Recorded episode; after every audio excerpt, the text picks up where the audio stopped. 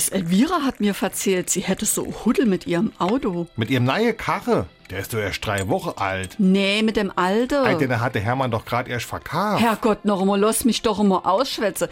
Ihr altes Auto haben sie verkauft. Mit ihren Nummernschilder ist der neue Besitzer heimgefahren und hat ihnen versprochen, das Auto am nächsten Morgen auf sein Name umzumelde. Au, wow, wow, ich ahne es schon. Jo, das hat er aber nicht gemacht und fahrt seit zwei Wochen mit denen ihre Nummerschilder durch die Gegend. Stell dir mal vor, wenn da etwas passiert. Ah ja, der Hermann. Sonst ist er immer so korrekt und da vertraut einem Wildfremde, dass er das Auto auch abmeldet. Also da war er aber auch wirklich blauäugig. SR3. Warum wir so reden. Wie man schwätze. Wird jemand mit blauäugig beschrieben, dann ist nicht immer unbedingt von seiner Augenfarbe die Rede. Man kann damit auch zum Ausdruck bringen, dass derjenige naiv, unerfahren und leichtgläubig ist.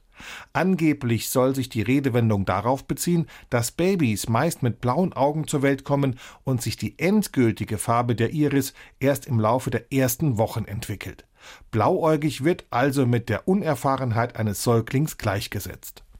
Übrigens wollen Genforscher herausgefunden haben, dass alle Blauäugigen, also nicht die naiven, sondern die mit den wirklich blauen Augen, alle vom gleichen Menschen mit einer Iris-Mutation abstammen. Dieser soll vor 6.000 bis 10.000 Jahren gelebt haben. Ob der jetzt auch besonders leichtgläubig oder naiv war, darüber ist nichts bekannt. SR3.